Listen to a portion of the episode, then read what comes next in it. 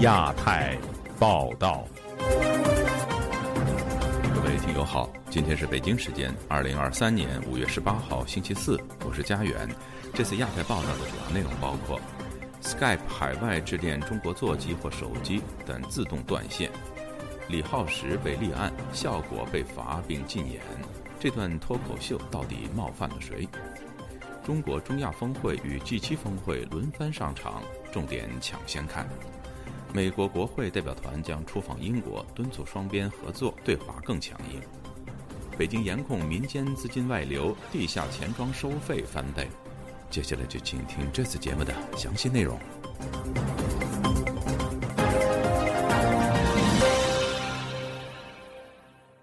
最近，微软即时通信软件 Skype 无法接通中国手机甚至座机用户。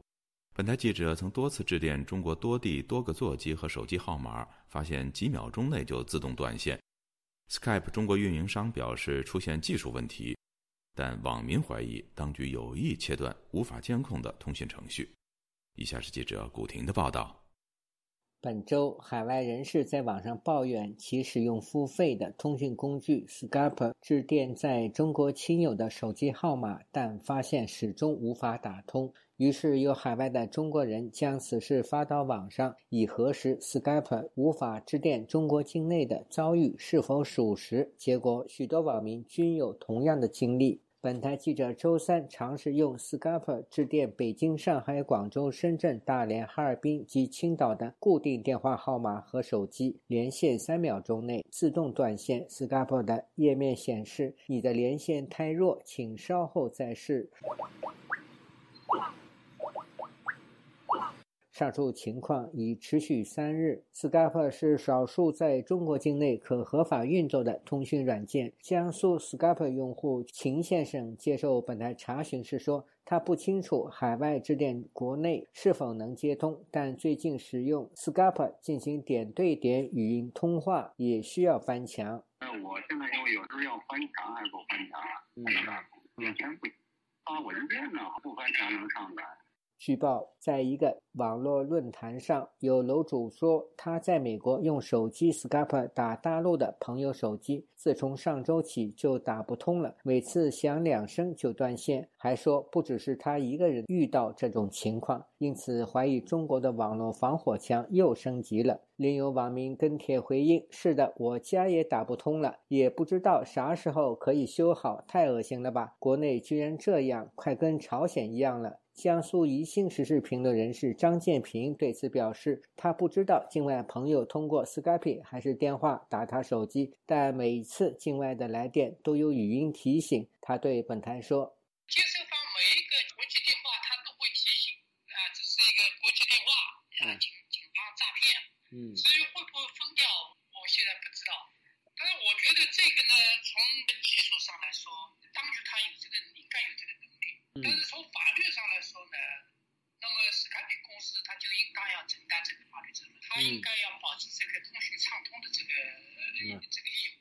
在 Skype 中国运营商的微博账号并未发布消息，其最后一条推广新版 Skype 的图文发自去年三月，网民留言几乎都是抱怨，比如账号无故被冻结、上载图片失败等。Skype 中国运营商时光谱信息技术上海有限公司的官网上，五月六日挂出 Skype 紧急通知，写道：“因技术问题导致 Skype 暂无法拨通中国大陆地区的电话，相关技术人员正在全力处理中，请大家耐心等待。由此给您带来的不便，我们深表歉意。”有关人士分析，当局此次停止 Skype 应用客户与中国境内通话，可能是在提升对语音通话的监控功能，可能会在 Skype 通话系统中加入插件，便于监控通话内容。自由亚洲电台记者古婷报道。中国脱口秀演员李浩石日前表演的段子被官媒指冒犯人民军队，导致所在公司被开出千万元罚单，并被禁演。此外，公安机关已经宣布对李浩石立案调查。一个脱口秀段子竟然引起如此轩然大波，他到底冒犯了谁呢？以下是本台记者凯迪的报道。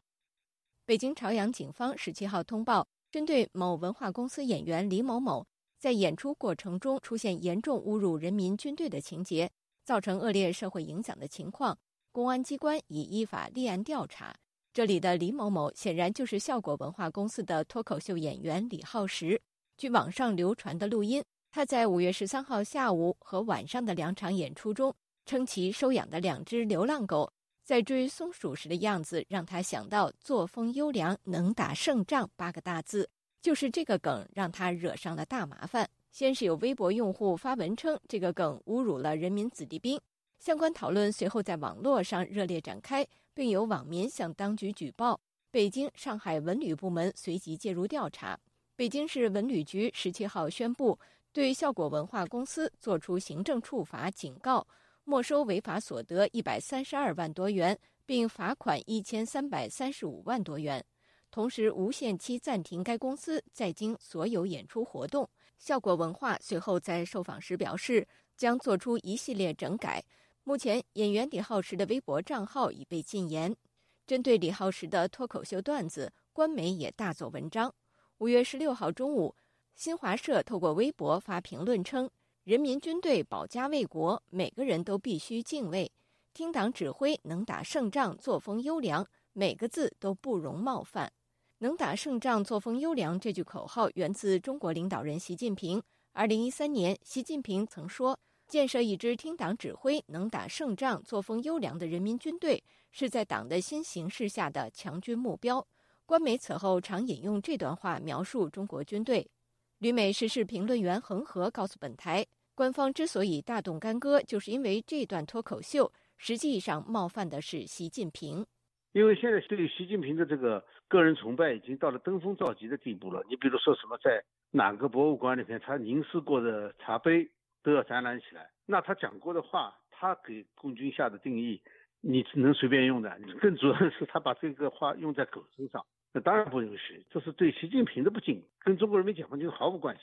恒河说，官方认为这段脱口秀是对习近平的不敬，但又不能直说，所以只好以侮辱解放军来说事。实际上，中共从未真正尊重过军队将士。旅美前中国海军中校姚成也告诉本台。中共严惩脱口秀演员和公司，只是表面上摆出维护军队的架势，以维护其统治。共产党现在就靠军队，靠着枪杆子来维护他的统治、自身利益。军队是他的命脉，失去军队以后他就倒台，所以他必须要是维护军人的什么名誉？实际上他维护什么名誉啊？今年五月十六号正是文革发动五十七周年。对于这起脱口秀事件，美国哈德逊研究所中国中心主任于茂春十六号晚发出意味深长的推文：“事情正在起变化。”恒河则表示，这次整治脱口秀就是要杀一儆百，表明无论在官场上还是在娱乐界，习近平的权威绝对不容挑战。以上是自由亚洲电台记者凯迪华盛顿报道。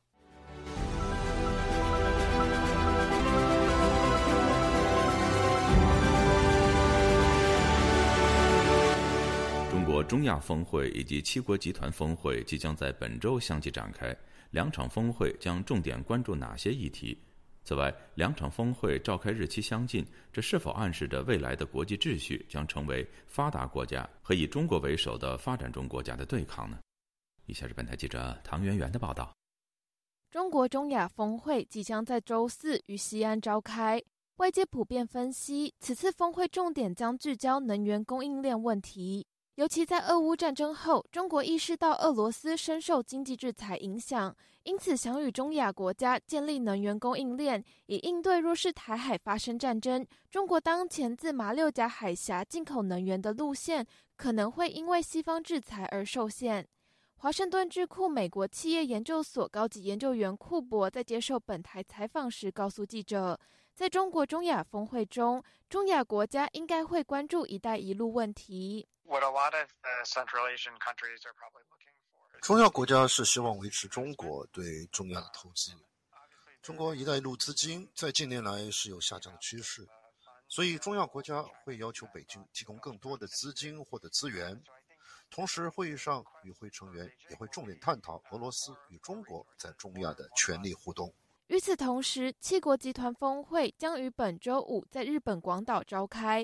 外界推估，此次峰会将重点关注中国议题。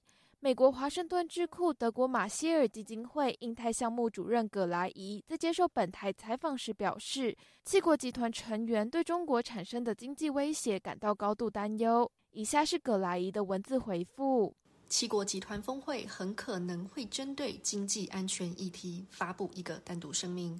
尽管中国很可能不被点名，但是峰会上的讨论以及事后的声明内容都会显示成员国对中国的担忧。七国集团领导人会谈及中国经济胁迫的问题，并讨论具体应对措施。他们也将讨论境外投资审查的问题。对于中国中亚峰会与七国集团峰会选择在相近的时间召开，迈阿密大学政治系教授金德芳告诉本台记者：“这是中国有意与七国集团抗衡。”以下是金德芳的文字回复：中国选择在此时举办中国中亚峰会。意在抗衡公众对于七国集团峰会的关注。中国已大致放弃影响已开发国家，也就是七国集团成员国。中国会将更专注于提高开发中国家对中国的支持，包含中亚国家。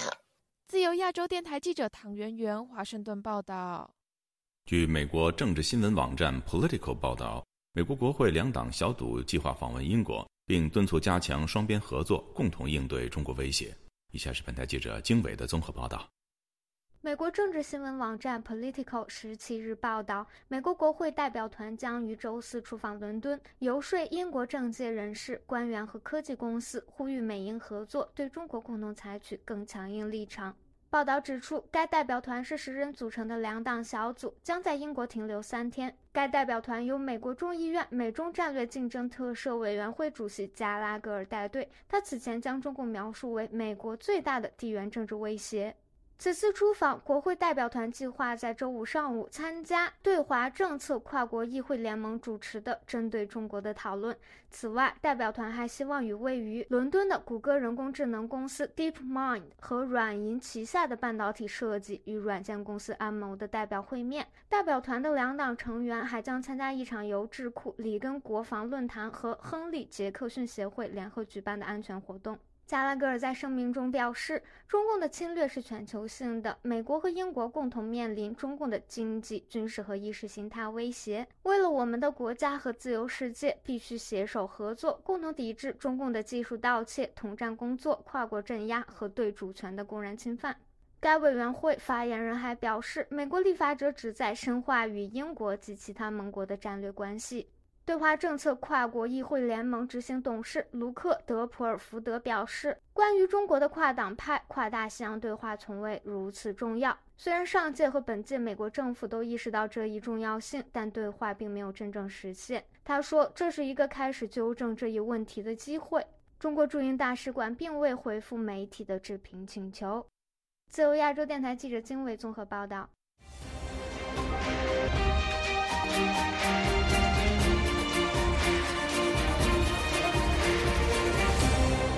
中国民间大量资金外逃，导致地下钱庄收取的佣金水涨船高。据知情人士披露，近期通过地下钱庄用人民币转美元至境外的佣金达到百分之七，同比上涨了一倍。另外，为打击资金外流，两家在线经纪公司的应用程序被迫在中国下架。消息导致富途控股和老虎证券周二在美国的股价大跌。以下是本台记者古婷的报道。近期，上海、深圳等地一线城市的二手房成交量和价格大幅度下跌。深圳豪宅降价一千万元却无人问津，上海数千万元的豪宅大跌数百万元。舆论认为局势不稳，造成抛售房产。套现资金，一位不愿公开身份的人士欧阳女士本周三告诉自由亚洲电台，近期不少人通过地下钱庄将资金转移到境外，转移资金的手续费由去年冬季的百分之三左右提高到本周的百分之七左右。她说：“最近。”地下钱庄手续费前两天我听到最高的百分之七都有了，去年一般是三以内嘛，就是需求很大，那个难度可能比以前高嘛，很多人就是生意可能卖掉啦。那地下钱庄什么，你十万二十万不收的呀，一笔过起码是五十万美金起的。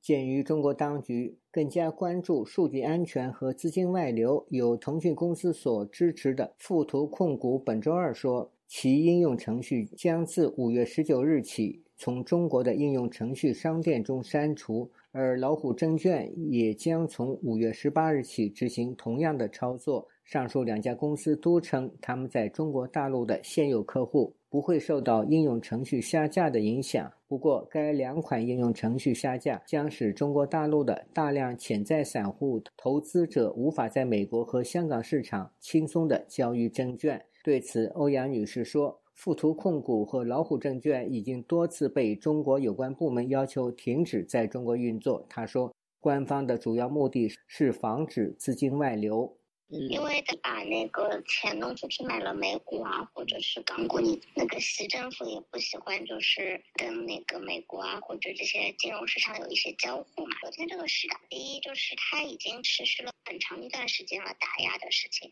之前好像就不让开户啊什么，然后前一段时间是盯着老虎打，先一起打，然后说后面一步估计就是要把那个资金通道切断了。中国监管机构早在2021年就警告这两家公司，未在中国获得许可的在线经纪公司，如果通过互联网为中国客户提供服务，则属于非法行为。资深评论人士蔡申坤对本台说：“富途控股和老虎证券在中国市场属于非法运作，但过去中国有足够的外汇储备，而现在的情况大不相同。”但是现在因为外汇面临。呃，在减少，而且这个幅度很大嘛。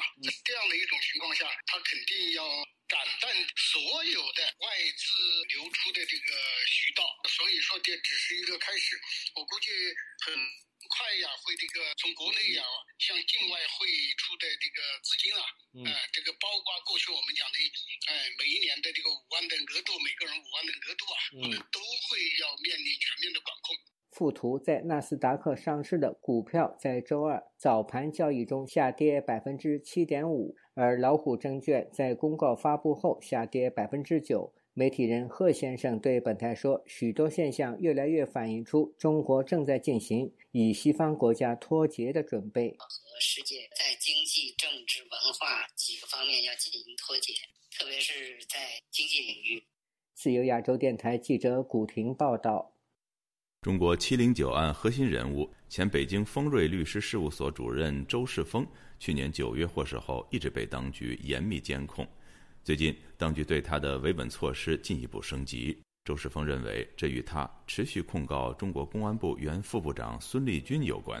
请听记者高峰的报道。周世峰获释后未能重获人身自由，知情人士向本台表示。周世峰上月从北京返回老家河南安阳后，持续受到国保严密监控，相信这与他要求国保反映冤情有关。呃，他们就一气之下，由原来的这个监控跟踪变成软禁，三个人轮流换班，在这个小区边上暗暗藏着，不要见谁任何人，或者离开这个呃稍微远一点，就得经他们批准。创办前北京丰瑞律师事务所的周世峰被视为“七零九案”核心人物。二零一六年因颠覆国家政权罪被判监七年。知情人士表示，周世峰确信“七零九案”是中国公安部原副部长孙立军为首的政治团伙主导制造的假案，审判过程严重违法。他获释后，先后致信中纪委。中国国家信访局、最高人民检察院、最高人民法院等内容提到，自己被剥夺最后陈述权及上诉权，并指控审判人员在开庭之前威胁他认罪。一定要强调维护宪法、捍卫人权，又维护习近平的根本利益，同时也维护了习近平的根本尊严。因为控告孙立军政治团伙，他的流毒害怕了，而受到了孙立军政治团伙的迫害。周世峰致公检法司的控告信至今石沉大海，而寄给中国国家信访局的信件则转给了控告对象。国家信访总局的，他转给了天津市公安局，天津市公安局转给了河西区分局，河西区分局转给了河西分局的国保支队。国保支队是所控告对象中最低的这个级别。现居美国的中国维权律师滕彪认为，中国当局不会正视周世峰的控诉。首先，这是他的言论自由、表达自由，这个这个是宪法赋予的权利，这当然不构成任何呃违法犯罪。但是，虽然最高法院他说对所有的来信都要处理，但实际上这种事情他应该不会有任何反应。一五年的七零九大抓捕，虽然孙立军起到一个非常重要的帮凶的作用，但是七零九大抓捕他是来自中共最高层。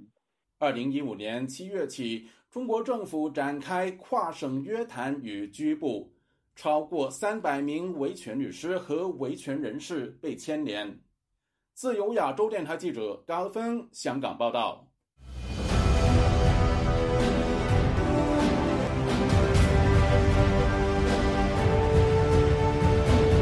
多家外国驻华使团以及国际组织驻华代表处因为公开展示乌克兰国旗以表达支持，招致中方的密切关注。中国官方发出通知说，不要利用中国的建筑外墙进行政治化宣传。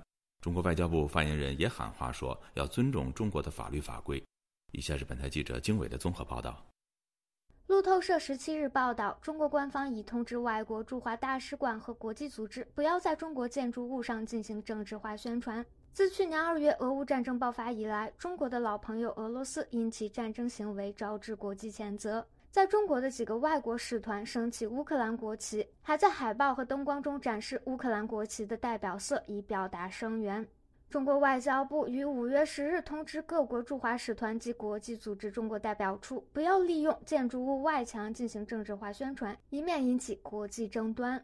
四名不愿具名的驻华外交官告诉路透社，虽然上述通知并未明确提到乌克兰国旗或特定的宣传展示，但显然与乌克兰团结展有关。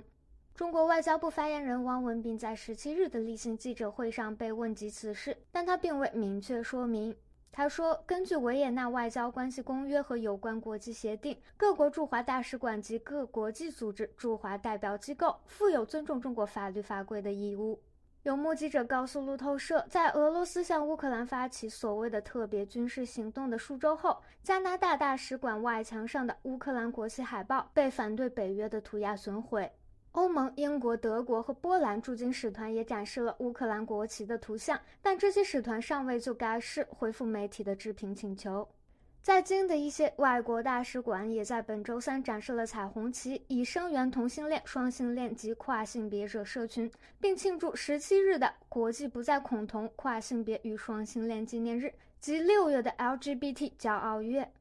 中国近年来因打压 LGBT 激进主义而招致人权组织的广泛批评，目前尚不能知晓中国官方是否会反对此类公开展示。自由亚洲电台记者经纬综合报道。捷克总统帕维尔近日表示，中国企图支配世界比俄罗斯更危险。他还解释说，捷克与中国和台湾交往的原则是一中两制。以下是本台记者夏小华的报道。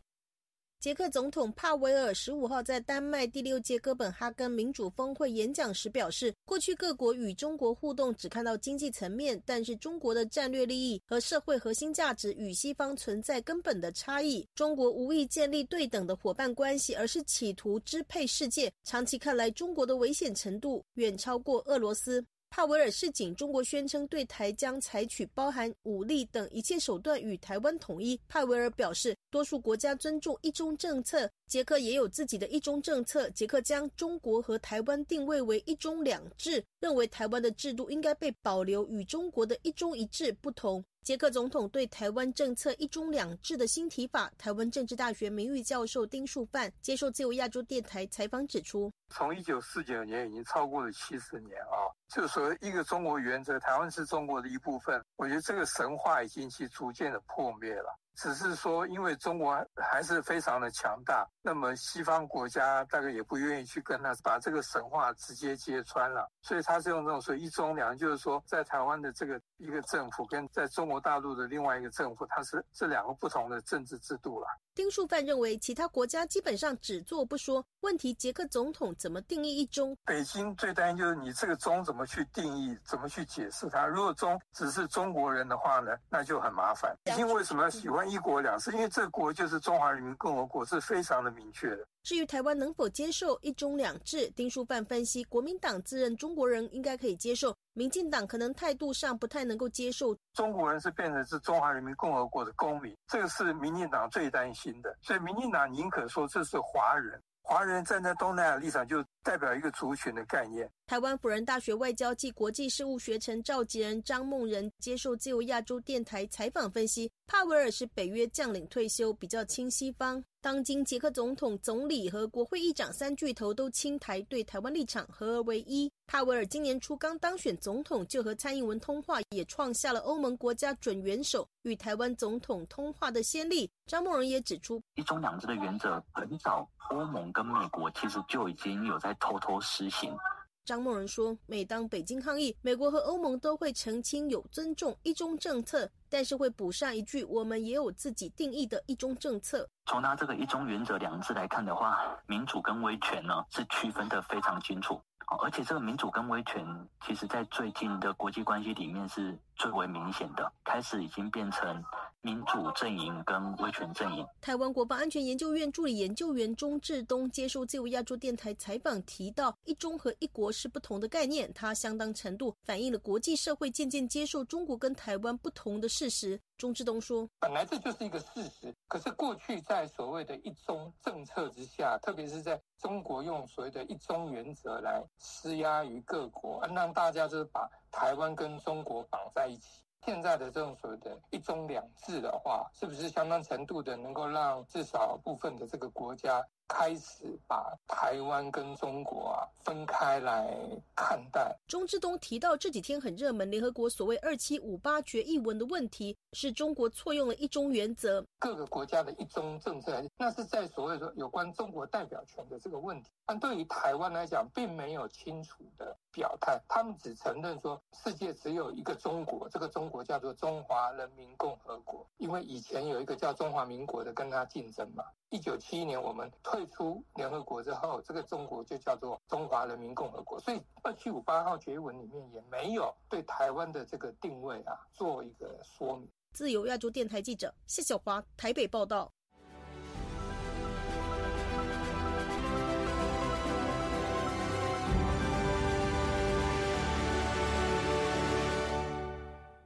听众朋友，接下来我们再关注几条其他方面的消息。据中国国家统计局星期三发布的消息，中国七十个大中城市商品住宅销售价格涨幅回落，二手住宅回落更为明显。另外，在星期二公布的数据中，今年全国一至四月份住宅销售同比增长了百分之十一点八，但房地产开发投资同比则下降了百分之六，房屋新开工面积同比则下降了百分之二十一。据中共中央纪委国家监委网站星期三披露，中国国务院国资委原副部级官员骆玉林涉及严重违法违纪，目前正接受中共中央纪委国家监委纪律审查和监察调查。据韩联社星期三消息，被中国警方刑事拘留的山东泰山足球俱乐部韩国外援孙准浩日前与韩国驻沈阳总领事馆官员会面。孙准浩是上个星期在上海虹桥机场准备离境前被警方带走，目前在辽宁省沈阳市公安局接受调查。中国方面指控他涉嫌非国家工作人员受贿罪。一艘中国远洋渔船星期二在印度洋中部海域倾覆，船上三十九人失联，其中中国籍船员十七人，印尼籍十七人，菲律宾籍五人。法新社报道说，中国过去二十年拥有了世界最大的深海捕鱼船队，但中国渔民在深海捕鱼过程中也发生了更多的海上纠纷和事故。台湾八旗文化总编辑复查李延鹤三月份赴中国大陆，遭到中国方面的逮捕，失联至今已经超过了五十天。中国国台办发言人马晓光十七号表示，李延鹤涉嫌从事煽动分裂国家犯罪的活动，相关案件正在进一步审理中。听众朋友，这次的亚太报道播送完了，谢谢收听，再会。